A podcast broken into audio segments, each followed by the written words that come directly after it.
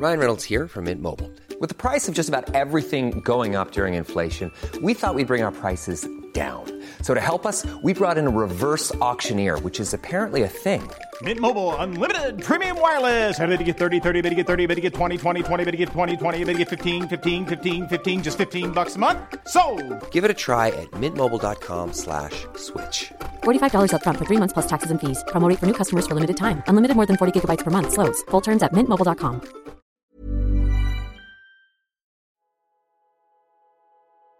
Je me suis souvent senti heureux au théâtre. Je me suis souvent senti bouleversé, fier, en colère, inculte, floué, révolté, jaloux même. Je me suis senti honteux, je me suis senti nauséeux, je me suis même senti mourir une fois, mais j'avais une méchante gastro et je devais contracter les abdos pour rendre le siège dans son état d'origine. Mais il y a un sentiment qui reste rare dans mon expérience de spectateur et qui m'a travaillé ce dimanche. Je me suis senti chanceux. Alors ne vous méprenez pas, hein. aller au théâtre, même pour se taper un long seul en scène de 7 heures en allemand, c'est une chance. Il faut se le payer, euh, se rendre disponible à l'heure, oser entrer dans ces lieux qui se la pètent franchement, s'y installer, puis bah rester. Mais je parle pas de cette chance-là. Ce dimanche, je me suis senti chanceux parce que j'avais l'impression de vivre quelque chose d'historique. Et chanceux parce que même si on était 4000 dans la salle, que le spectacle va tourner pendant environ 3 siècles, ben ça reste rare de voir une bonne comédie musicale en France. Et puis il faut que je vous dise un truc, c'est que pour moi Starmania, c'est pas n'importe quelle comédie musicale.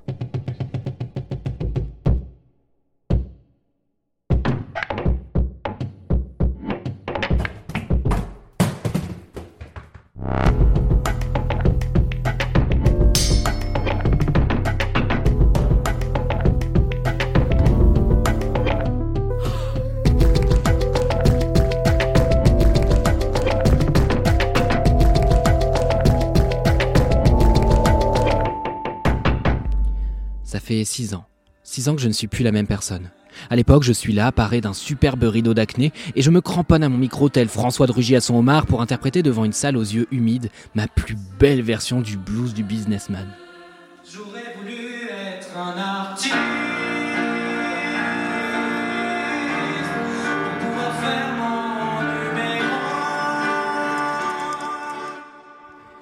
Oui, je chantais, je jouais, je charmais. Enfin, non, mais je chantais, je jouais, quoi. Autant vous dire que dans la peau de 0 janvier, le dictateur phare de Starmania, avec mes trois cheveux que je plaque comme une affiche au mur, eh ben j'agite les foules. Je déclame des discours de néo-nazis, les yeux révulsés devant une chorale en randonnion. C'était l'âge d'or. J'avais rendu à la ville de Daniel Balavoine une promesse de gloire éternelle. Je ne touchais plus le sol parce que dans chacun de mes déplacements, j'étais porté par la foule. Je tutoyais les anges. J'étais une étoile, l'étoile du berger, Michel. J'étais le pianiste de la groupie du pianiste. J'étais complètement hors sol, en fait. Parce qu'après, j'ai vu les vidéos et puis bah, je me suis empressé de changer de coupe d'abord, et puis bah, de traitement pour l'acné ensuite, et puis bah, après de, vocation, hein, parce que bah, ça pouvait plus durer. Alors voilà, il fallait qu'un Normand venge un autre Normand pour rendre à Starmania un peu de sa superbe. Et ce Normand, bah, c'est pas n'importe qui, c'est Thomas Joly. Et ça rime. Je suis Thomas Joly, je suis acteur, metteur en scène, euh, notamment du dernier euh, Starmania, en ce moment la scène musicale. Ce qui est intéressant, c'est que Thomas Joly se définit souvent comme un enfant du théâtre public. On lui doit des adaptations monumentales de grands classiques, du Sénèque, du Shakespeare, du Marivaux. Et comme Thomas Joly a la même notion des limites qu'un adolescent en a de l'hygiène, eh ben il s'est pas arrêté là. Et vas-y que j'adapte des opéras, et vas-y que je fais des pièces de 24 heures, et vas-y que je m'occupe de mettre en scène la cérémonie d'ouverture des JO de Paris 2024, et c'est long à dire. Mes projets monumentaux, au budget pharaonique ou pas, dans chacun de ses discours, dans chacune de ses interviews, le metteur en scène Canet le répète, il est un enfant du théâtre public. Un enfant du théâtre public, ça veut dire que moi, mes parents, euh, on habitait à la campagne, euh, pas, euh, on n'allait pas tellement, même pas du tout au théâtre, à l'opéra, euh, on allait peut-être une fois ou deux au cinéma par an. Et donc, euh, enfant du théâtre public, c'est que j'ai bénéficié de tous les, eh bien, de toutes les, comment dire, euh, formations gratuites proposées par euh, ou les villes, ou euh, les départements, les régions, ou l'État, les options théâtre, les conservatoires, ce genre de choses, qui m'ont permis en fait d'apprendre mon métier d'acteur sans jamais avoir à débourser un centime, sans venir à Paris aussi, puisque je n'y habite pas, et pas encore. Et, et voilà, de pouvoir en fait bénéficier de ce que le théâtre public offre.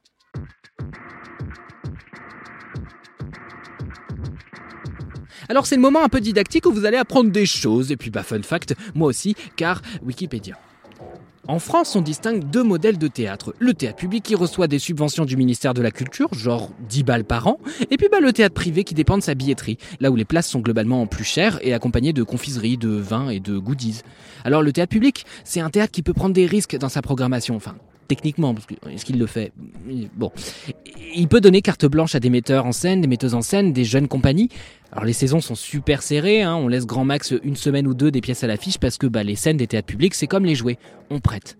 Et puis il y a le théâtre privé qui, grosso merdo, va mettre en avant des comédiens stars comme euh, Josiane Balasco, euh, Pierre Arditi, Fabrice Lucchini, mais aussi faire durer pendant des semaines, des mois les mêmes pièces. Parce que tant que ça remplit, ça remplit, comme le dit le proverbe de. Euh, je, sais pas, Jésus peut-être? Je, sais pas. Alors évidemment, tout ça, c'est une grosse caricature. Hein. Parfois, on a des grosses stars dans le public comme Isabelle Huppert, parfois, on a des metteurs en scène consacrés dans le privé comme Alexis Michalik, parfois, on a des gens de gauche au théâtre privé, et parfois même, on reste éveillé jusqu'à la fin des pièces dans le théâtre public. Bon, maintenant Thomas Joly, c'est comme une Toyota, c'est un hybride. Là, c'est vrai que Starmania est une production euh, privée.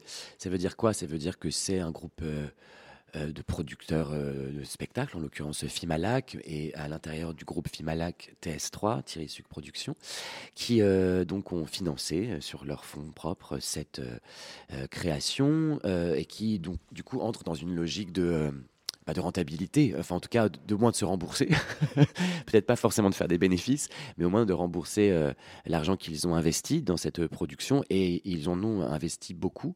Dans le public, on peut pas trop parier. D'ailleurs, il n'y a même pas une question de pari, il y a une question d'abord de pouvoir donner de l'argent à la création sans forcément un retour financier. C'est ce à quoi sert la subvention. Euh, on n'est pas dans des logiques euh, de rentabilité, on n'est pas dans des logiques de résultats ou de réussite même euh, publique. Henri VI qui durait 18 heures, voire même HSR3 qui durait 24 heures au mois de juin.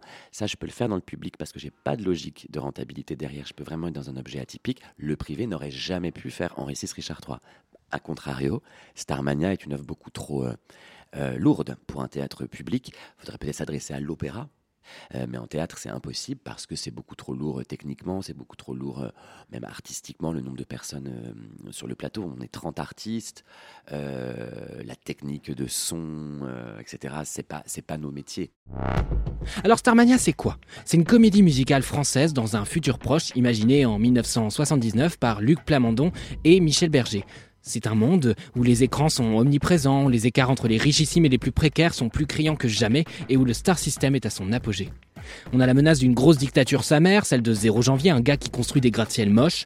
Tiens, tiens, ça rappelle la Clémentine qui a servi de président au pire pays du monde, ça. Et donc face à ce type, on a des attentats, des agressions et pire, des gens qui chantent des actualités en faisant des rimes. Donc c'est le conflit, il y en a qui disent oui, on est les maillots jaunes, les autres c'est les sans maillots. Ah ouais, vous êtes sans maillot, bah on va faire la guerre. Alors que la solution depuis le début, c'était l'amour. Hein. Tout ça, on peut pas le porter sur scène sans un minimum de génie parce qu'on a beau chanter Stone, le monde est Stone, si on pouvait éviter de perdre le public en 20 minutes, bah ce serait chouette. Et ça tombe bien parce que Thomas Joly, il adore foutre des faisceaux de lumière survoltés, des gros effets spéciaux un petit peu artisanaux qui mettent en valeur la machinerie et les petits métiers du théâtre. Et tout ça, c'est punk, c'est rock and roll et ça plaît aux Jones. Et aussi, il aime bien les gros décors qui te posent le cadre en un regard. Par exemple, quand il a mis en scène le dragon d'Evgeny Schwartz, le quatrième mur, c'est-à-dire le mur entre les gens sur scène et les gens qui dorment en face, enfin nous quoi, enfin je veux dire c'est pas un mur en placo quoi.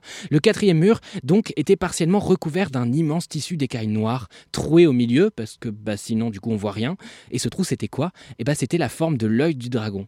C'est pas con hein et puis dans Fantasio de Fenbach, on est en plein 19e, c'est l'avènement d'électricité, de la photo et des gens portent des chapeaux ridicules. Alors Thomas Joly, il met ce fond de scène qui s'ouvre et se referme comme le diaphragme d'un appareil photo pour laisser passer ses personnages. Pour Starmania, il a travaillé avec Emmanuel Favre à la scénographie, c'est-à-dire la personne qui a pu organiser l'espace scénique, et ensemble, ils ont pensé cette espèce de fracas d'étoiles immense, une grosse structure noire sur roulette traversée par un escalier. Oui, on, comprend rien, c'est dur à décrire, mais mettez-vous à ma place. Il aurait pu mettre un banc et dire gna gna gna, je suis minimaliste. Ça aurait été plus facile à raconter, mais ça aurait été chiant à voir. Donc c'est vous qui voyez. Je voulais travailler sur une scénographie qui soit à la fois matérielle et immatérielle. Parce que euh, la question du futur, en fait, elle s'est posée à un moment donné. Je me suis dit, qu'est-ce qu'on va. Parce que c'est une, une œuvre futuriste, enfin une fiction qui se passe dans, dans le futur, etc. Donc j'étais là, ok, mais moi je vais inventer une espèce de monde qui va se passer en 2500, je sais pas quoi, alors qu'en fait je vais le penser à partir d'aujourd'hui, parce qu'on pense toujours le futur par rapport au présent dans lequel on est, etc. Et dans 5 ans, ça va être cheap, et, comment faire? Donc je me suis dit, non, j'oublie complètement cette idée du futur, je vais travailler sur la question de la lumière. Parce que pour moi, Starmania, c'est une œuvre qui parle du combat entre les forces, entre guillemets, obscures, mais celles pas des méchants, hein, même s'il y a aussi ça, mais surtout les forces de la dépression, de la mélancolie, de la langueur, de l'ennui, les forces de, de la vacuité, euh, du manque de sens à son existence. Donc ces forces-là qui sont qu'on connaît très bien, tous et toutes plus ou moins, euh, mais qui sont réels et qui sont rarement euh, posés sur les plateaux. De, oui, de mal de vivre, quoi. Face, cette force-là sombre, face à la force de la lumière, du désir d'être reconnu, du désir d'être star, du désir d'avoir une, euh, un sens à sa vie, etc. Scénographiquement, ça a été compliqué parce que j'ai d'abord posé la cage de lumière avec cette lumière des quatre côtés qui est un grand rêve que j'avais depuis Tieste. Je voulais absolument faire de la lumière sur les quatre côtés, voir ce que ça donnait. Je crois que je suis au tout début d'une exploration.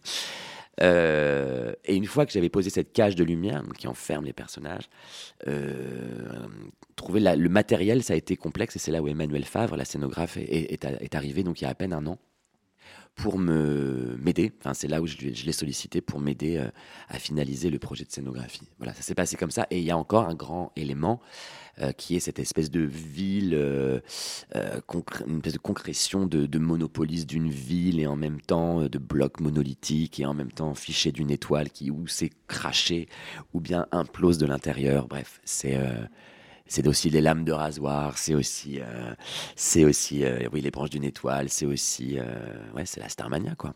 Là, pour le coup, on a des écrans partout, sur des grosses colonnes mobiles, sur des petits cubes qui servent de table, de chaises et de, euh, de cubes. Bon. Et on a des trucs qui explosent, de la fumée, une voiture, des tigres, 37 sosies de Vladimir Poutine qui tape par Lemchek. Quoi, vous l'avez pas vu, la pièce de toute façon, on s'en fout. Tout ça, en vrai, c'est possible aussi dans un théâtre public. hein. Les décors zinzin sur roues qui se reconfigurent en permanence avec des faisceaux de lumière qui mitraillent la scène. Tout ça, c'était déjà dans Henri VI et Richard III, son adaptation de Shakespeare de 24 heures. Mais il y avait d'autres choses qui n'étaient pas possibles dans le théâtre public. Là où il y a une euh, possibilité que j'avais pas réalisée, euh, c'est que quand on, on tourne, parce que Starmania est prévu de tourner dans les Zéniths, et dans les Zéniths, il n'y a rien en fait. C'est un hangar, c'est vide. Et donc la scène sur laquelle jouent euh, les chanteurs, marchent les chanteurs, etc., c'est notre scène. Donc à partir du moment où j'ai pu moi amener ma scène, et la, la dessiner comme j'en avais envie, ça, ça change la donne, par exemple. Je ne pourrais pas faire ce spectacle dans un théâtre public qui a déjà une scène. Je suis obligé de la jouer dans un hangar, de toute façon. Et là, la scène, du coup, elle est un peu truquée. C'est-à-dire qu'à l'intérieur de la scène, il y a des éléments techniques. euh, euh, il y a une double tournette, il y a une cinquantaine de projecteurs sur, euh, dans, des trappes qui surgissent de la scène, qui en sortent et qui redescendent dans la scène. Donc c'est le plateau même est un outil scénographique que j'ai pu euh, entre guillemets déployer, euh, ce que je peux pas faire dans un théâtre où il y aurait déjà une scène. Donc ça, c'était une possibilité. Après, il y a la question de la masse et la force de 4000 spectateurs. Euh, contrairement à nos salles de théâtre public qui sont entre guillemets plus et peut-être plus intimes et plus aussi euh, avec plein de qualités. hein. Moi, j'aime beaucoup quand on est 200 dans une salle ou même 100 ou même 1000. Enfin, là, c'est 4000, c'est encore autre chose. C'est une autre énergie, c'est une autre émotion, c'est un autre type de spectacle. Et puis au-delà de cette distinction privée-publique, Starmania quand même, ça joue pas tous les jours. On n'en a pas tous les jours sur scène des performeurs et performeuses si bourrés de talent. Je pense notamment à Jeanne Jérôme, Alex Montambeau ou Adrien Fruy. Je pense aussi à William Cloutier qui assurait le soir où j'ai vu la pièce la doublure de Johnny Roquefort, car oui, un personnage porte le nom d'un fromage. Et comme dans tous les discours interminables au César, je vais aussi citer le nom des gens que vous connaissez peut-être pas, et puis bah c'est tant pis pour vous, mais qui ont fait un travail zinzin. Donc il y a Nicolas Gesquière au costume, Sidi Larbi Cherkaoui pour les chorégraphies. Ah, et attendez, parce qu'il fallait que j'émette une critique avant de partir, parce que sinon je perds mon statut de journaliste. Enfin, c'est un truc chiant avec la commission de la carte de presse, mais bref, à un moment, par exemple, bah, il y a une ampoule qui fonctionnait pas. Voilà pour les critiques. Non, en vrai, en vrai, il y a une critique que, que- j'ai quand même, c'est que c'est un petit peu chiant quand on est loin, parce que bah, on profite un peu moins du spectacle. Mais vous connaissez la considération des théâtres privés pour euh, les pauvres? Aucune. Enfin, pour tout ce qui est privé en général, en fait, euh, il vaut mieux être riche, quoi. Sur ces belles paroles, je vous abandonne, vous qui avez écouté le deuxième épisode de Dramatis, le podcast théâtre de Mademoiselle, qui tous les 15 jours vous donne une nouvelle raison de vous comporter comme une personne âgée en allant voir une pièce et en aimant ça. Je suis Mathis Responsable des podcasts chez Mademoiselle et Drama Queen partout ailleurs. Vous pouvez me retrouver sur Insta pour me disputer quand je parle trop vite, m'expliquer que j'ai rien compris aux pièces, ou même me suggérer des trucs à voir. Prenez soin de vous, dramatisez, parce que la vie sans drama, c'est comme une blague sans chute. Si vous voulez en apprendre plus sur les différences entre théâtre privé et théâtre public, si vous voulez une anecdote un peu marrante entre Sacha Guitry et Claude Monet, ou encore si vous voulez savoir ce que c'est que la patte de Thomas Joly sur les différentes œuvres et la façon dont il réfléchit justement à ses mises en scène, eh ben vous pouvez en savoir plus en écoutant l'interview en entier. C'est une interview qui dure 20 minutes et vous pouvez l'écouter dès mercredi prochain sur le flux Dramatis. Et le mercredi suivant, eh ben il y a un nouvel épisode. Voilà, c'est comme ça, il y a un nouveau truc tous les mercredis, c'est super, c'est chouette.